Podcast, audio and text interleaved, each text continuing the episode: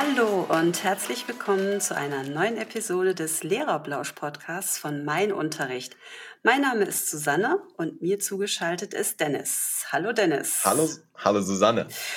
Wir wollen uns heute mit dem Thema Lehrerinnengesundheit befassen. Ein ziemlich wichtiges Thema, wie ich finde, weil tatsächlich ist ja weitgehend bekannt, dass der Lehrer- oder Lehrerinnenberuf ähm, eine große Gefahr eben für Burnout darstellt, ist zumindest laut einer Studie der AOK so.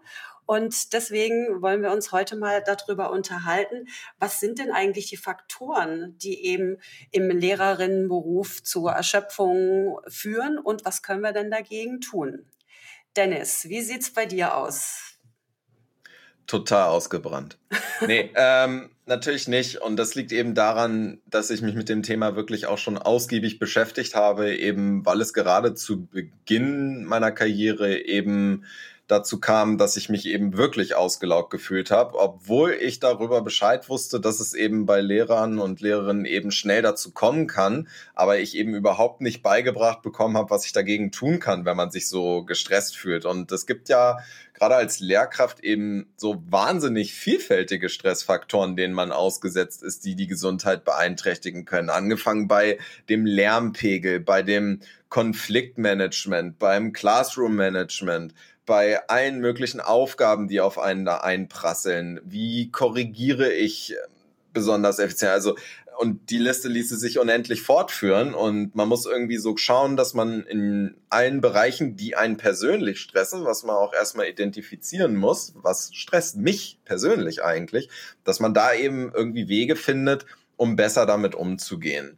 Und ein Punkt, den ich direkt mal zu Anfang gerne ansprechen würde, was ich eben sehr häufig schon auch einfach gesehen habe, ist der Stereotyp des Lehrers, der einfach nicht aufhört zu arbeiten, weil Schule ist ein Fass ohne Boden und man kann immer noch mehr Arbeit reinstecken, man kann das Arbeitsblatt immer noch besser gestalten und man muss für sich persönlich einfach irgendwo eine Grenze setzen, wo man sagt, das ist okay, das äh, genügt jetzt den Ansprüchen, weil Perfektion in diesem Beruf einfach dazu führt, dass man sich in den meisten Fällen viel zu sehr verausgabt. Ja, da sprichst du was ganz Wichtiges an. Eben dieses, es, es geht immer noch mehr. Man kann immer noch mal was optimieren, was verbessern, während andere Berufe, die Leute arbeiten durch ihre acht Stunden, dann geht man nach Hause und dann ist die Sache irgendwie beendet, habe ich eben das Gefühl, dass in unserem Beruf das irgendwie nie zu Ende ist. Also ist, man, man denkt auch noch so drüber nach. Ich muss tatsächlich gestehen, ich denke da auch noch drüber nach, auch wenn ich eigentlich, Anführungszeichen, im Feierabend bin. Und natürlich, man hat es mit Menschen zu tun, man hat es mit Kindern zu tun. Man macht sich da immer noch Gedanken drüber, lässt das nochmal Revue passieren und was ist da heute passiert? Habe ich wirklich immer richtig gehandelt und so weiter? Bin ich jedem gerecht geworden? Und das ist das, was zum Beispiel bei mir so ist, dass ich mich wahnsinnig damit noch beschäftige, auch mit diesem ganzen Sozialen eben mit den Kindern. Und natürlich, was du sagst, dass man immer denkt, ja, das könnte man noch geiler machen oder man findet vielleicht noch was Schöneres und dann sitzt man vorm Laptop und schwuppdiwupp sind drei, vier Stunden um, weil man einfach irgendwie noch was Cooles für den Unterricht gesucht hat. Und ich glaube, das ist wirklich so eine Gefahr, dass man da einfach gar nicht abschalten kann. Es ist ja genauso auch, ihr habt das auch bei meinen KollegInnen gemerkt, ich weiß nicht, wie das bei euch ist, bei uns kommuniziert kommuniziert man dann natürlich über so eine Schulcloud. Und wenn ich mal gucke, wann, zu welchen Uhrzeiten oder wie ich Nachrichten bekomme von KollegInnen, also mhm. nachts um zwölf oder am Sonntag. Und da haben tatsächlich auch schon Leute zu mir gesagt, hä, also ihr schreibt euch um so Uhrzeiten und dann habe ich ja festgestellt, ja, ich mache das auch, weil dann hat man irgendwie so einen Gedanke im Kopf, den man teilen möchte oder in der Gruppe oder irgendeine Frage und dann fragt man das auch zu allen möglichen Uhrzeiten und mhm. Wochentagen. Mhm. Und da muss ich wirklich sagen, ich glaube, das ist, wie du sagst, so ein ganz wichtiger Faktor, dass man da wirklich irgendwie in sowas reinkommt, dass man eigentlich nie Feierabend hat. Also das ist so mein Eindruck.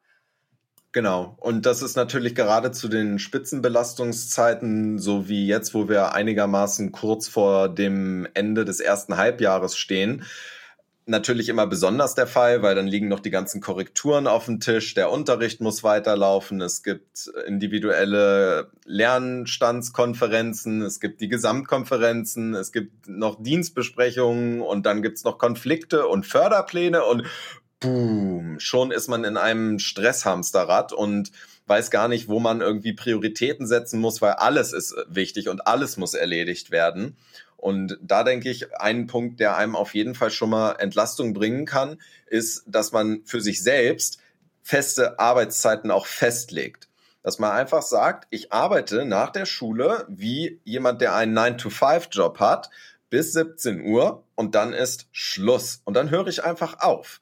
Und das kann durchaus dazu führen, dass man dann eben in einer Stunde am nächsten Tag einfach wirklich mal so richtig schlecht sagt, Leute, so Seite 17, Aufgabe 4 und das einfach macht, aber dafür hat man ja auch ein Buch und das Buch, sage ich mal, was Schulbuch, das ist ja dafür da, dass man es auch benutzt, aber es ist manchmal so ein bisschen verpönt auch, merke ich so, dass es ja, arbeitest du nur mit dem Buch? Oh, wo sind denn hier die ganzen Arbeitsblätter und besondere handlungsorientierte Methoden?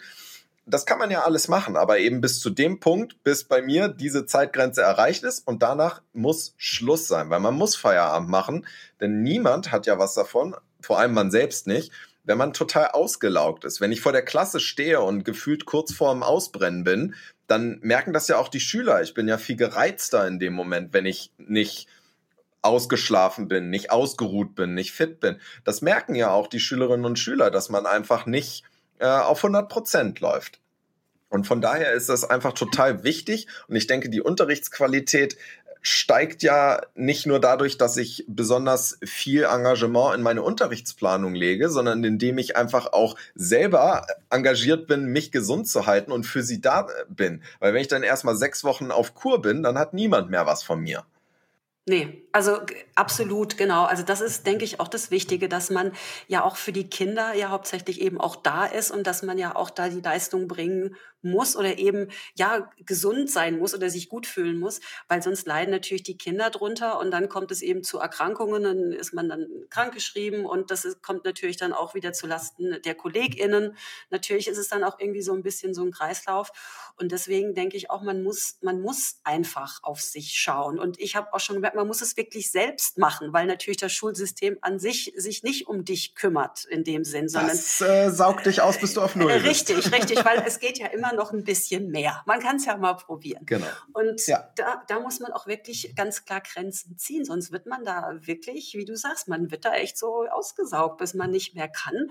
Und äh, ich, ich sehe das auch, also ich sehe es auch bei KollegInnen und ich, ich kenne das auch so, wie du das vorhin geschildert hast, diese Situation mit, äh, da ist noch die Konferenz und da ist noch der Elternsprechtag. Also das, du hast jetzt gerade so schön meine Situation gerade geschildert. Ups, da sind noch die Förderpläne und außerdem ist auch bald Weihnachten und da muss ja jetzt noch die Deutscharbeit geschrieben werden.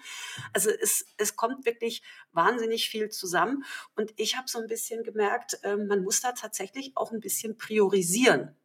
Es ist natürlich alles wichtig, so wie du schon gesagt hast, aber man muss trotzdem, also ich mache das immer so, dass ich, ich brauche das, ich bin sowieso eine Listenschreiberin. Also ich bin so richtig listengeil. Ich muss immer alles irgendwie mir aufschreiben und abhaken und dann freue ich mich drüber. Und dass ich mir aber auch so ein bisschen so Listen schreibe, um das zu strukturieren, mein Arbeitstag. Also dass ich wirklich aufschreibe, mhm. was, was mache ich heute, was ist wichtig und auch schon gleich so ein bisschen dahinter, was, was muss es da an Vorbereitung geben oder was brauche ich dazu oder welche Kopie und dass ich wirklich versuche, das so zu kombinieren, dass ich da wirklich so von, von kräftemäßig her, dass ich da den geringsten Aufwand habe, dass ich versuche, Sachen eben zu kombinieren, die man irgendwie kombinieren kann. Und was tatsächlich, was ich gemerkt habe, was so ein bisschen verbindet, verpönt ist, oft anscheinend in, in Schulen oder eben so in diesem typischen Schulsystem. Ich habe ja äh, früher, also vor Jahren, bevor ich eben in die Grundschule gekommen bin, habe ich teilweise auch an Universitäten gearbeitet oder auch am Goethe-Institut und so weiter. Und irgendwie war das da so ein bisschen anders. Und da hat man viel mehr, sage ich mal, mit anderen Lehrkräften sich erstens mal ausgetauscht, noch mehr, noch intensiver. Und man hat tatsächlich sich mehr Hilfe geholt. Also ich merke, dass das manche Kolleginnen auch irgendwie gar nicht so wirklich fragen wollen zum Teil oder denken, sie mhm. müssten das alles jetzt.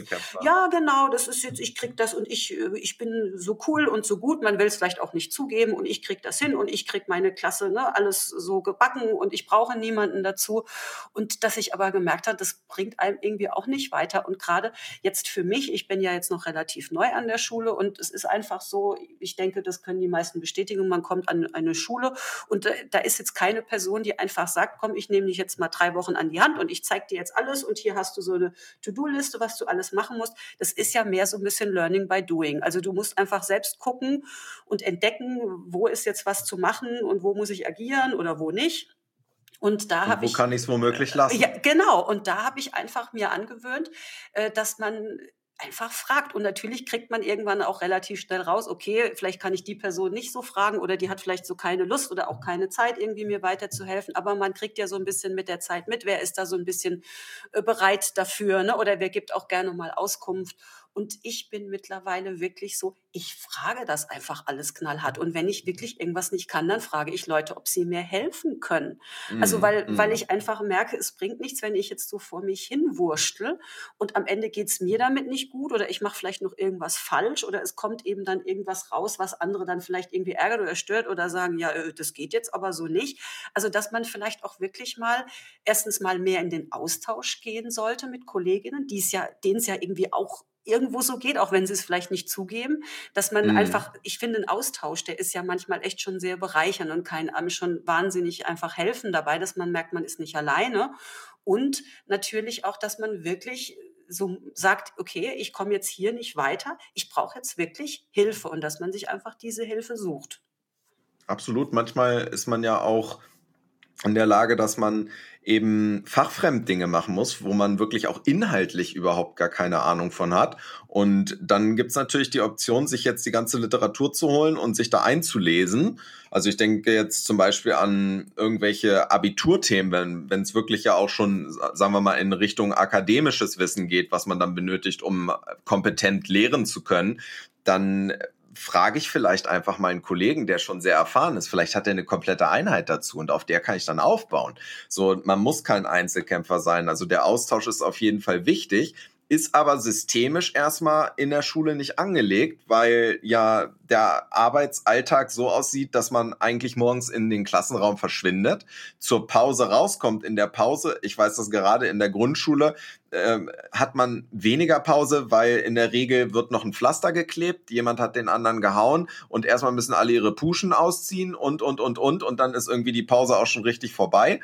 Ähm, das ist in der Grundschule ja ganz oft der Fall. An weiterführenden Schulen ist das nicht ganz so extrem meist, aber es ist systemisch erstmal gar nicht angelegt, oft, nicht überall, dass man in diesen Austausch geht und Manche Schulen haben da so ein System, dass sie eben dann so Team, Teamer-Konferenzen machen, wo genau das ansteht, dass man sich eben zusammensetzt und sagt, so, wir haben jetzt alle aktuell eine Deutschklasse 5 was wollen wir machen? Und dann wird das gemeinsam gemacht und dann kommt man direkt schon in diesen Austausch. Und wenn sowas nicht, sage ich mal, systemisch angelegt ist, dann muss man wirklich einfach den Mut haben, auch eben die Kolleginnen da anzusprechen und zu sagen, kannst du mir eventuell helfen? Ja, genau. Also da sprichst du jetzt was an, eben von, also wir haben das tatsächlich an der Schule, dass wir so eine Stunde in der Woche haben, die Team heißt und da mhm. bin ich dann mit meinen JahrgangskollegInnen eben zusammen und auch mit dem Klassenteam nach Möglichkeit. Ich arbeite ja an der Ganztagsschule und da sind eben auch dann ErzieherInnen vor Ort, eben auch, ich habe eine Klassenerzieherin und die ist dann natürlich auch involviert, dass man da auch ein bisschen bespricht und was wir jetzt zum Beispiel, was ganz gut klappt, wenn es um das Thema Ausflüge geht, dass wir jetzt sagen, oder Projekte zum Beispiel, wie dieses äh, Lego-Projekt, das wir gemacht haben, oder eben, wenn irgendwelche Projekte auch zu uns in die Schule kommen, dass es dann tatsächlich ist, dass es dann einer von uns dreien übernimmt oder sagt, ich organisiere jetzt, also ich habe zum Beispiel Kinobesuch für das Schulkino, dass ich das dann organisiere alles und dass dann der Kollege ein anderes Projekt. Also das zumindest klappt schon mal, dass wir solche Aktivitäten dann auch zusammen planen und dann auch verteilen, was es auch schon mal einfach so ein bisschen leichter macht für alle. Mhm. Ein, ein, ganz wichtiger Punkt, finde ich, den man unbedingt noch ansprechen muss, neben dieser Perfektion und dass man sich vielleicht durch den kollegialen Rat noch Unterstützung holt, ist einfach das generelle Zeitmanagement. Weil ich habe es ganz am Anfang meiner Laufbahn erlebt, dass mein Zeitmanagement eine komplette Katastrophe war und dazu geführt hat, dass ich Freitag nach der Schule erstmal total erledigt war und dann wusste, also heute mache ich erstmal nichts mehr, weil ich bin viel zu kaputt, aber ich muss auf jeden Fall Samstag ran und Sonntag muss ich auch nochmal ran. Und dann führte das dazu, dass ich letztlich eigentlich gar keine echte Erholungszeit hatte, wo ich mal für mehrere Stunden sagen konnte, Schule habe ich gerade nicht, ist kein Thema bei mir. Und da ist einfach das Zeitmanagement wirklich entscheidend, finde ich, dass man vor allem nicht von Tag zu Tag plant. Ich habe das an anderer Stelle schon mal gesagt, aber äh, weil ich es so wichtig finde, möchte ich es gerne noch mal ganz kurz ausführen. Wenn man von Tag zu Tag plant, führt das ja dazu, dass ich definitiv und da führt ja gar kein Weg dran vorbei, am Wochenende arbeiten muss, weil der Montag muss ja vorbereitet werden. Und deswegen bin ich irgendwann für mich zu der Lösung übergegangen, dass ich gesagt habe, ich habe einen Tag in der Woche und das ist mein Planungstag und von diesem Planungstag aus gehe ich genau wieder bis zu einem Tag davor plane ich.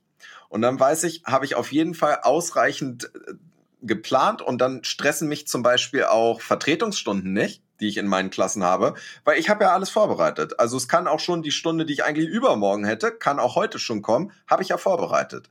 Und das entspannt enorm und führt dazu, dass wenn jetzt nicht gerade noch Korrekturen anstehen oder sonstiges, dass man so diesen normalen Unterrichtsverlauf, da ist man dann einen Tag mit beschäftigt und der Rest ist erledigt. Das heißt, wenn ich aus der Schule komme, keine Korrekturen habe, keine Konferenzen habe oder sonstiges, was bleibt denn noch übrig? Eigentlich nicht viel.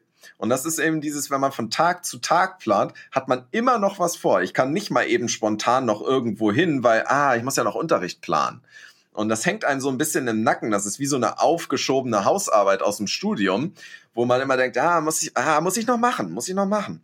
Und das finde ich ist, also das hat mir ganz viel Erleichterung damals verschafft, als ich äh, zu dieser, ich sage jetzt mal, Methode übergegangen bin. Oh ja, ganz wichtiger Punkt mit der Planung. Mache ich genauso. Ich plane das auch so wie du, immer schon so ungefähr eine Woche im Voraus. Dass dann, wenn ich noch was machen muss, es dann wirklich Sachen sind, die so spontan sind oder so kleine Sachen, die man einfach noch irgendwie ergänzen muss, für den Unterricht, ne, wenn, wenn irgendwas Spontanes anfällt, aber dass einfach dieser Großteil, das schon feststeht, was ist in der Unterrichtsstunde dran, was habe ich davor, wo soll es hingehen und eben auch Materialien etc., dass das alles schon steht und dass man wirklich, wenn, dann nur noch so ein bisschen justieren muss, so dran. Und ansonsten, weil so wie du sagst, sonst ist das so eine never-ending Story einfach jeden Tag. Und das ist auf Dauer einfach wirklich eine Belastung dann. Total. Das ist, also für mich war das eine ganz, ganz große Belastung. Und dann kommt eben auch noch, sag ich mal, der Punkt Stress. Das ist, für mich ist das etwas, was ich für mich überhaupt erstmal identifizieren musste, dass dass das ist, was mir ganz viel Probleme in meinem Zeitmanagement bereitet. Und war, weil ich hatte mir damals dann die Frage gestellt, warum arbeite ich auch am Wochenende ständig? Warum ist das so? Ähm, andere machen das auch nicht. Wie kriegen die das denn hin? Und das ist etwas, wenn wir jetzt hier gerade Zuhörerinnen und Zuhörer haben, die von sich sagen, ich bin dauernd so gestresst, ich habe irgendwie gar keine Freizeit mehr, es ist so viel zu tun, dann das wirklich einfach mal auf ein DIN A4-Blatt aufzuschreiben, was stresst mich aktuell, was finde ich aktuell am, am belastendsten, am stressvollsten. Und wenn man die Punkte erstmal identifiziert hat, dann kommt man auch auf Lösungen. Wie kann ich das denn verändern? Ja, Absolut, ja. Das ist auch so ein wichtiger Punkt, weil man oft manchmal gar nicht weiß, was stresst einem denn jetzt. Und es ist ja auch ja, weil es zu viel ist. Ja, genau. Man hat einfach, das ist, wenn man so einen Berg vor sich hat und sieht schon die einzelnen Sachen gar nicht mehr. Man sieht nur noch so diesen Klumpen, der da so vor einem liegt und man gar nicht ja. weiß, wo, wo fange ich jetzt an, wo höre ich auf und was, was mache ich überhaupt hier? Und da wird es dann wirklich schwierig. Und tatsächlich ist, wie in vielen Sachen, ist es erstmal dieses Identifizieren. Erstmal, was, was ist es denn, was mich jetzt jetzt wirklich stresst, also was ist es tatsächlich? Und das kann ja sehr individuell sein von Person zu Person. Absolut. Das heißt, man kann jetzt auch nicht zu jemandem gehen und sagen, jetzt erzähl mal, wie ist es bei dir? Klar, dieser Austausch ist wichtig, aber man muss es tatsächlich für sich selbst identifizieren und gucken, was stresst mich? Und wenn man das rausgefunden hat, ist man ja meistens schon mal einen großen Schritt weiter, einfach zu gucken, äh, was brauche ich, was brauche ich nicht oder was geht gar nicht. Und dann kommt man ja auch mal zum nächsten Schritt zu gucken, was kann ich jetzt jetzt gegen diesen Stress machen oder was hilft mir, um damit es mir besser geht oder eben auch so ein bisschen dieses äh, Self-Care, einfach um meine Gesundheit zu erhalten. Genau. Gab es denn bei dir mal so einen Punkt, wo du an diesem Punkt warst und gesagt hast, es geht so nicht weiter? Was, was ist hier eigentlich los? Ja, tatsächlich, klar. Eben dadurch, dass man, wenn man noch nicht so lange in diesem System drin ist, viele Sachen sind dann doch immer noch neu und man ist dann manchmal doch schon so ein bisschen, okay, ich muss das jetzt erstmal rausfinden. Und das ist natürlich auch noch mal schwieriger als Leute, die ich jetzt sage, ich mache jetzt mal grob, die das schon seit 30 Jahren tun. Ja, die haben dann natürlich schon ihre ganze andere Strategien dahinter. Man muss das sich selbst nur so ein bisschen beibringen. Und da habe ich halt auch gemerkt, so wie du jetzt sagst, da kommt dann der Elternsprechtag, dann kommt dann äh, schon, geht's schon auf die Zeugnisnoten zu, dann steht die nächste Klassenarbeit an, dann ist dann noch eine Konferenz, dann soll man noch äh, ein Amt übernehmen. Wir haben auch diese Schulämter, die man noch übernehmen muss. Und da mhm. habe ich dann irgendwie auch gemerkt, so, ups, weil es ist ja, der Job besteht ja nicht nur daraus und so, du hast es vorhin auch so schön natürlich beschrieben, ich arbeite an der Grundschule, wo natürlich einfach diese Erziehung, die man, diesen Erziehungsauftrag, den man ja auch bei den Kindern hat, nochmal, glaube ich, auch ein bisschen höher ist als zum Teil, wenn man jetzt in der Oberstufe auch unterrichtet. Ja, auf jeden Fall. Und äh, du hast das vorhin so ganz gut beschrieben, also wenn dann Pause ist, natürlich freuen sich die Kinder auf die Pause, aber bei mir ist das zum Beispiel oft so, ich, wir haben in der Pause dann oft noch eine Pausenaufsicht, das heißt, ich muss die Kinder so schnell wie möglich aus dem Raum rausbringen, mhm. damit ich diesen Raum abschließen kann und zur Aufsicht gehen kann. Jetzt sind die natürlich so, das sind acht- oder neunjährige Kinder, wie du sagst, bis die mhm. sich erstmal angezogen haben, dann haben die sich doch was zu erzählen, dann kommen die doch mal zu fünf zu mir nach vorne und sagen, oh, ich möchte ja noch das und guck mal und es ist ja auch wahnsinnig süß, mhm. aber ich sage dann immer so, ihr Lieben, geht jetzt bitte nach unten, sonst beschwert ihr euch wieder, dass die Pause so schnell um ist. Also man hat da ja, das kommt ja noch dazu, ne, dass man auch wirklich bei so kleineren Kindern auch wirklich genau guckt, ne, was man zu denen sagt, wie man es sagt, dass sie sich da auch äh, rechtzeitig fertig machen. Man muss tatsächlich auch, das, das glauben viele gar nicht, dass man so viel früher den Unterricht beenden muss, damit sie noch ihre Sachen wegpacken, dass sie das in ihre Fächer ja. packen, dass ja. sie schon, danach kommt dann der Mathelehrer, packt mal schon die Mathe-Sachen. Das dauert alles unglaublich lange. Also das sind, das sind so Sachen, wo ich dann gemerkt habe, okay, für mich, ich fühle mich gerade so ein bisschen so irgendwie zerrissen zwischen dem einen, ich muss das alles erledigen, diese Aufgaben, die ich habe, diese administrativen Sachen, was da alles erledigt werden muss, Unterricht vorbereiten etc. und den Ansprüchen von diesen Kindern, die ja auch einfach das Recht auf so einen Anspruch haben, gehört zu werden, gesehen zu werden und auch Feedback zu bekommen. Und dass man da halt mit Achtjährigen vielleicht auch nicht so reden kann wie mit 17-Jährigen, das ist natürlich klar. Und einfach mhm. auf, aufzupassen, dass ich diese Kinder nicht irgendwie damit auch frustriere, wenn ich sie immer abweise oder sage, kommt, jetzt beeilt euch mal und dafür ist jetzt keine Zeit.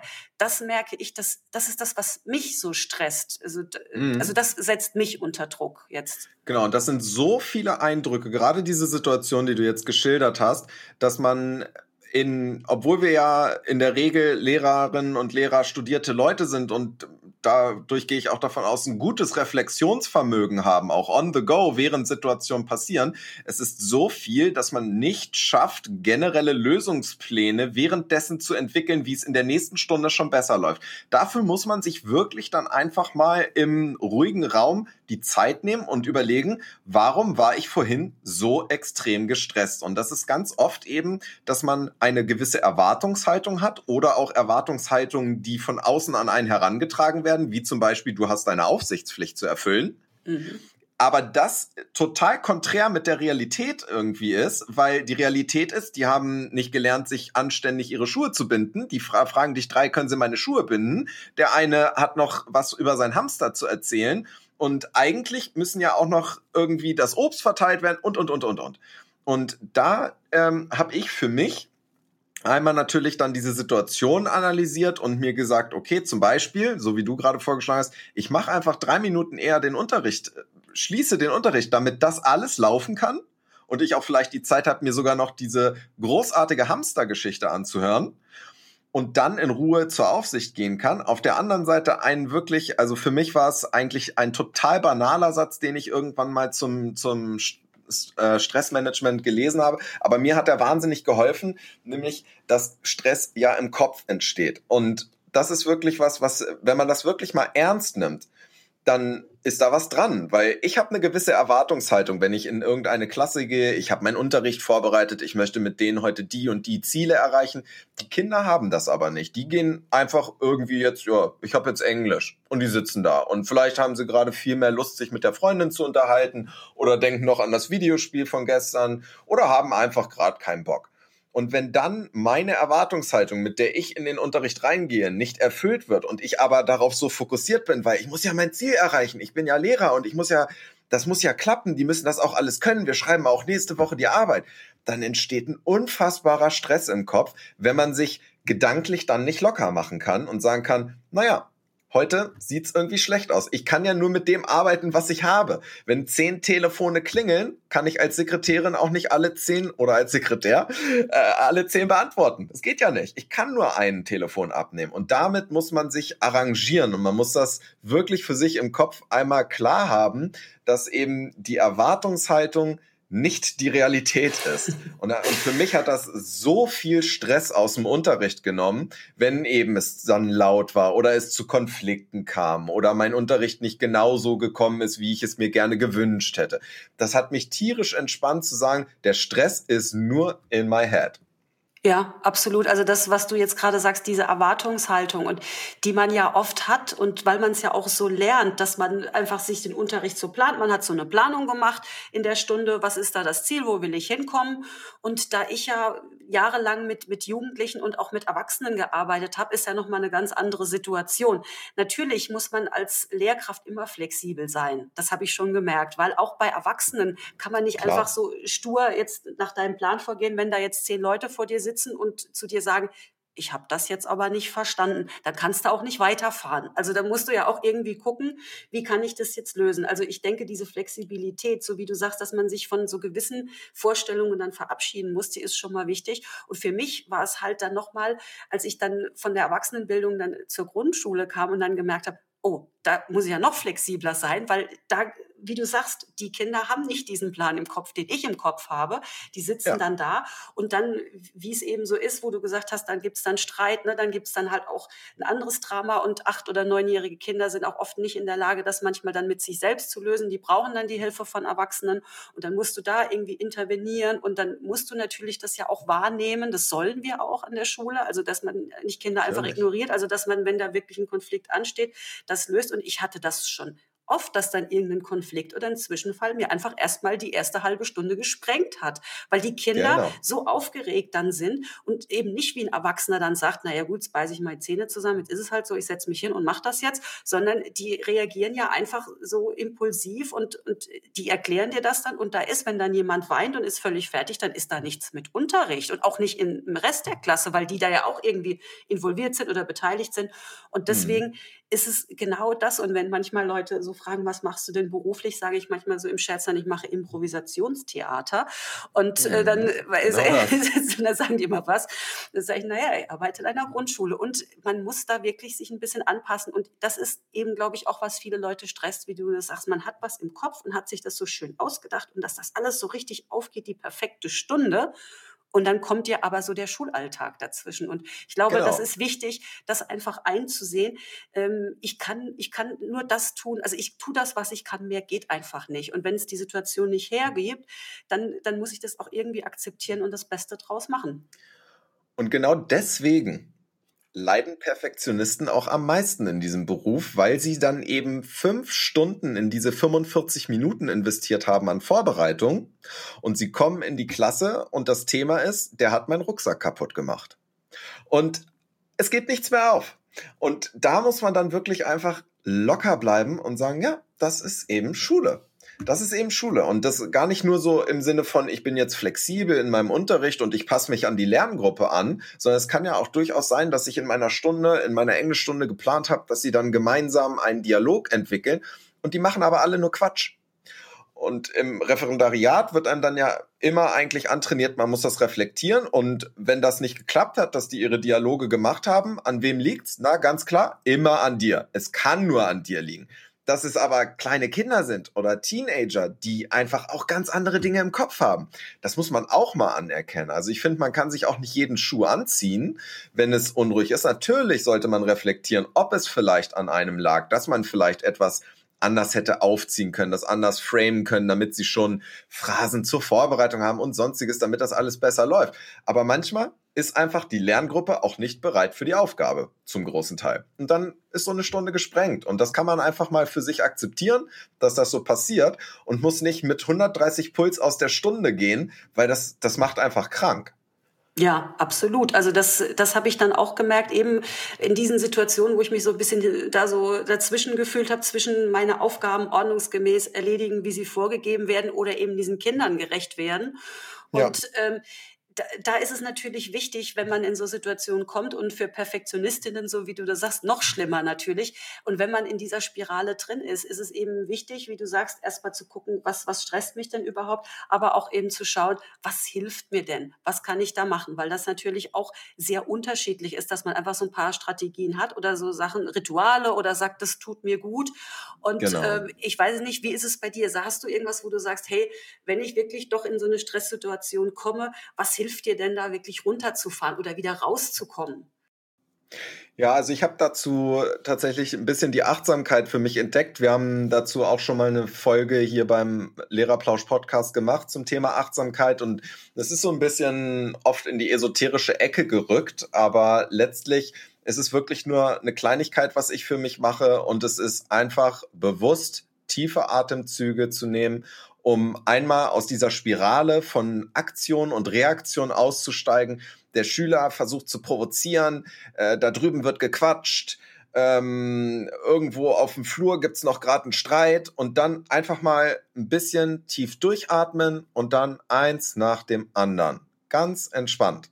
Und nicht auf alles sofort zu reagieren, was einem so vor die Füße geworfen wird. Weil das, da ist man ganz schnell drin in so einem Tunnel während äh, so eines Unterrichtstages, dass man einfach nur auf diese ganzen Reize, die auf einen einpreschen über den Tag, nur noch zu reagieren die ganze Zeit, anstatt selber quasi die Aktion zu ergreifen und sich einmal so ein bisschen davon zu erheben, was hier gerade alles passiert und zu sagen, okay, das ist wichtig, das kläre ich gleich. Und man ist dann einfach ein bisschen entspannter. Oder was heißt man? Ich, mir hilft das, einfach wirklich ein paar tiefe Atemzüge zu nehmen und mal alles auszublenden, was gerade passiert um mich herum. Ja, guter Tipp auf jeden Fall, genau, wichtig ist. Also das habe ich auch schon gemerkt, dass man in manche Situationen nicht gleich drauf so reagieren sollte, sondern erst noch mal ruhig bleiben, durchatmen, nochmal drüber genau. nachdenken. Genau. das ist, denke ich, auch wichtig und einfach so dieses Abschalten. Bei mir hilft es tatsächlich, wenn ich einfach mich so ein bisschen bewege, also dann nach der Schule so ein bisschen laufen gehe. Also ich mag nicht gerne joggen, aber ich so ein schnelles Gehen, so ein bisschen so ein Walken und das hilft mir irgendwie komischerweise ganz gut, so ein paar Runden zu drehen und dann nochmal irgendwie darüber das nochmal nachzudenken und das dann aber auch zu verabschieden. Also ich sage, okay, ich habe das jetzt nochmal reflektiert, das war so und so, hätte ich vielleicht besser machen können fürs nächste Mal. Aber jetzt ist es dann auch gut und ich kann das dann abhaken. Und ich denke, das Wichtige ist, dass wirklich dann jede Lehrkraft einfach schaut, was hilft mir oder was kann ich da irgendwie so ein bisschen in mein Leben einbauen, damit ich einfach gar nicht in diese Stressspirale reinkomme, die mich krank macht. Genau da muss jeder für sich seinen Weg finden. Und falls ihr euren noch nicht gefunden habt, schaut auch gerne mal auf dem Blog-Eintrag von meinunterricht.de vorbei zum Thema Gesundheitstipps. Wie kann ich mich gesund erhalten? Denn es gibt nichts Wichtigeres als das. Genau, richtig. Gut, dann sind wir schon am Ende angekommen. Dann würde ich sagen, schaltet auch beim nächsten Mal wieder ein. Wir freuen uns und bis denn. Tschüss. Für euch nur das Beste. Wiederhören.